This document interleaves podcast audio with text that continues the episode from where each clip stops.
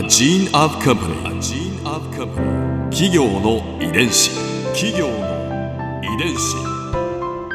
全国に546万社以上あるとされる日本の企業その企業の数だけ理念があり使命があり人間ドラマがありますこの番組ではさまざまな企業のトップや社員の方にお話を伺いながら成長する企業の DNA を解明していきます企業の遺伝子ナビゲーターは私はるかクリスティーンとクオン株式会社代表の武田隆さんです。武田です。よろしくお願いします。さて今日は富国生命保険相互会社取締役社長米山義輝さんをお迎えしています。よろしくお願いします。よろしくお願いいたします。今回は富国生命が相互会社にこだわり続ける理由について伺います米国でこう株式会社化が相次いだっていうのはどういった理由からなんですか？あのやはり、まあ、株式会社になることによって、えー、資金を投資家から集めてまあ、それをもとにこう成長していくっていうかですね。で、まあえー、IPO して上場して、まあ、株価を上げていくっていうかまあ一般のいわゆる事業会社なりサービス会社なり金融会社なり、まあ、そういう思考性っていうんですか？それから、やっぱあの今盛んに M&A っていうのは盛んになってますけれど、はい、やはり、えー、株式会社にしてそれでホールディングカンパニーを作って、まあ、M&A をしてこう会社を拡大するとか、まあ、そういう場合には総合会社よりも株式会社の方がそういうことはやりやすいっていうかですね、うそういうところはあのあって。えー、損害社から株式会社へ、えー、変える会社っていうのがですね。そういう動きがはい、日本でもこの十数年の間に何社か損害社から株式会社にはなってるんですよ。ただその成長がしやすいっていう一方で、はい、株主というステークホルダーを向かなければならないので、はい。はい、い。わゆるこう相互扶助の,、あの精神だけではやっていけなくなる、まああのそおっしゃる通りで、えー、損害者の場合には、えーまあ、契約者がイコール社員っていう形になってるんですね。ですから損害者の場合には契約者がある面で所有者でもあるんですね会社の、えー、だから利用者であると同時に会社の所有者でもあるとい。うのが損害者の形なんですね。ですから武田さんが富国生命の契約者にななられるとそうすると武田さんは富国生命の社員になるんですね。でなおかつ武田さんが例えば病気になられるとそこで給付金を富国生命がお支払いする、まあ、利用者でもあるわけで、うん、そういう面で、えー、今のご質問ではもう一つ株式会社にした場合には株主という存在が出てくるんですね。ですから、はいあの株主には配当を払いますよね。で総合会社の場合は、えー、そその社員に対して配当を払っていくわけですけれどそうするとその配当を払う人が株主と同時に社員にも払うというある面でそこにこう利益相反的なことがあの生まれてはくるんですね。ですから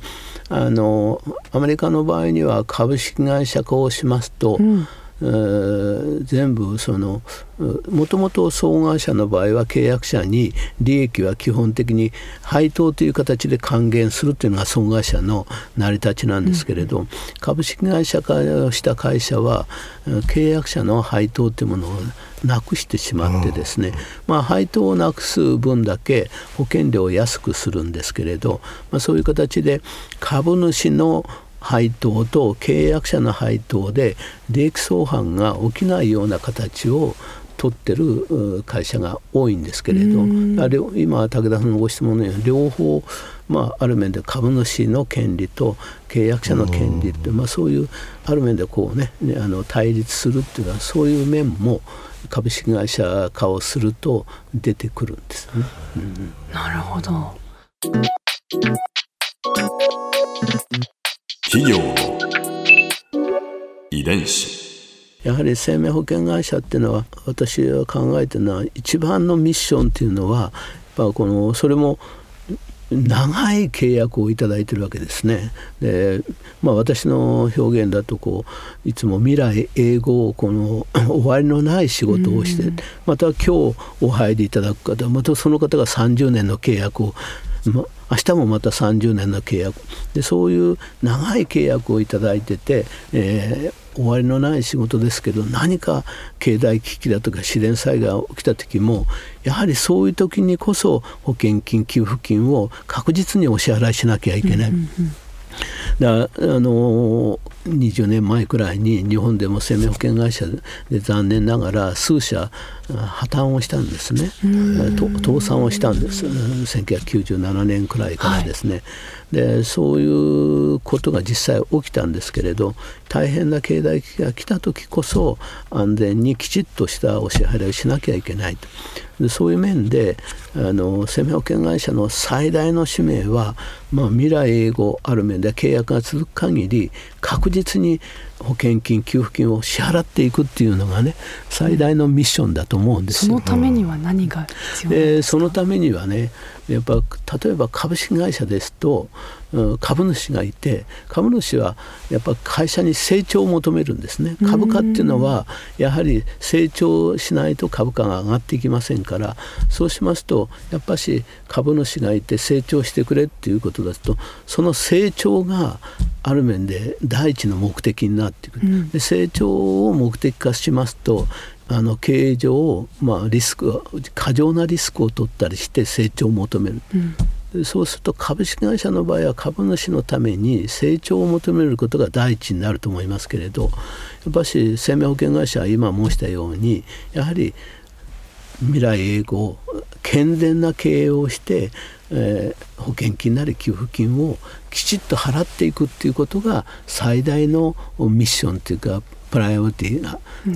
にある。だからそういう面で私は総会社が生命保険という事業をやっていく上では総会社が最も適した会社形態なんじゃないかなというふうに考えてるんですね。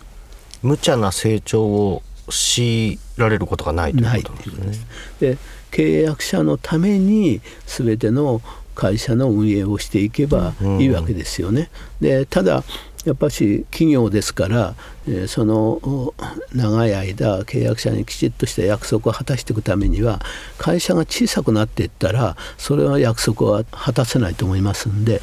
うん、やっぱ徐々にでも少しでもこう成長していくっていうことは損害者にとっても大事ですけれどそれは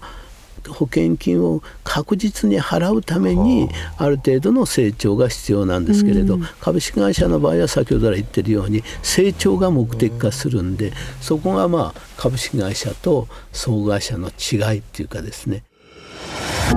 ここで春風ビューポイント。今回米山社長のお話の中で私が印象に残ったのは相互会社へのこだわりです。他の保険会社が株式会社に移行していったにもかかわらず創業当時から大切にしてたその相互会社という形にこだわり続けたそういった姿勢だったり思いだったりに感動しました。企業の遺伝子。